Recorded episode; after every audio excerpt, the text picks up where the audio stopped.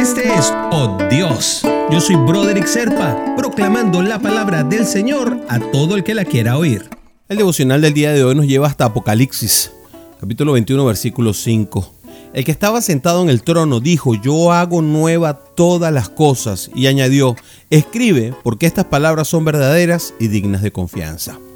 Y es que la visión del apóstol Juan que describe el Apocalipsis, ojo, la revelación, no crean que es nada malo el Apocalipsis, porque la gente le da como temor cuando se habla del Apocalipsis, no, es simplemente la revelación, en este caso de un futuro glorioso que aguarda a todos los creyentes que aman al Señor de todo corazón.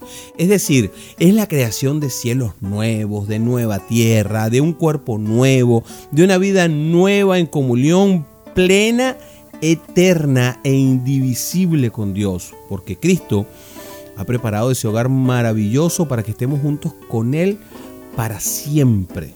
Sin embargo, aún antes de ese momento, nosotros podemos experimentar cosas nuevas que Dios hace todos y cada uno de los días porque nos sorprende. Yo no sé si a ti no te sorprende a veces que está haciendo más frío.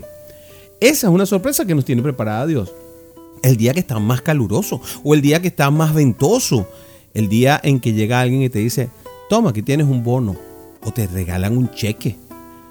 Hasta el día que te dicen, hola, ¿cómo estás? Tenía tiempo que no te veía.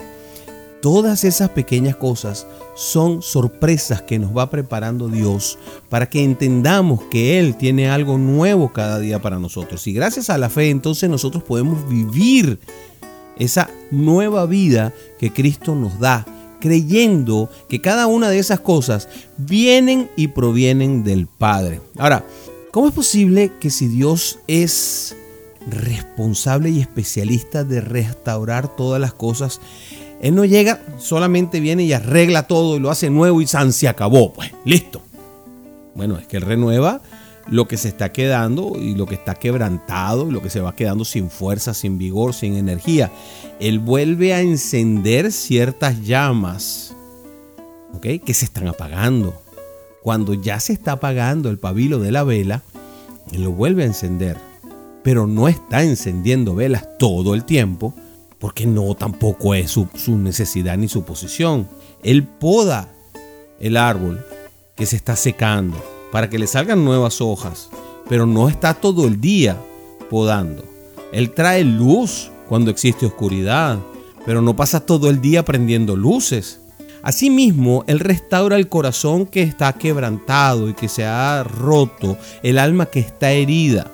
Él abre nuevos caminos donde se van levantando esos muros que parecen impenetrables. Bueno, se cayó el muro de Berlín, imagínate tú. Así que Dios da nuevo comienzo a todo, aun cuando pensábamos que se había acabado. ¿Qué te parece? Créelo, ¿ah?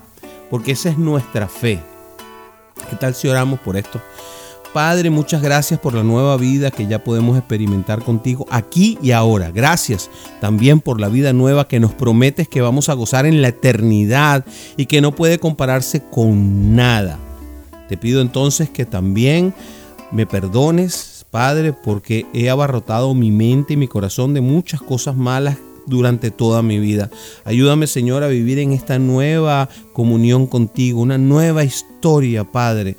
Permite que las cosas nuevas que tú has hecho vayan quedando en mí y vayan abriendo nuevos caminos, dándome vida y aliento, Señor.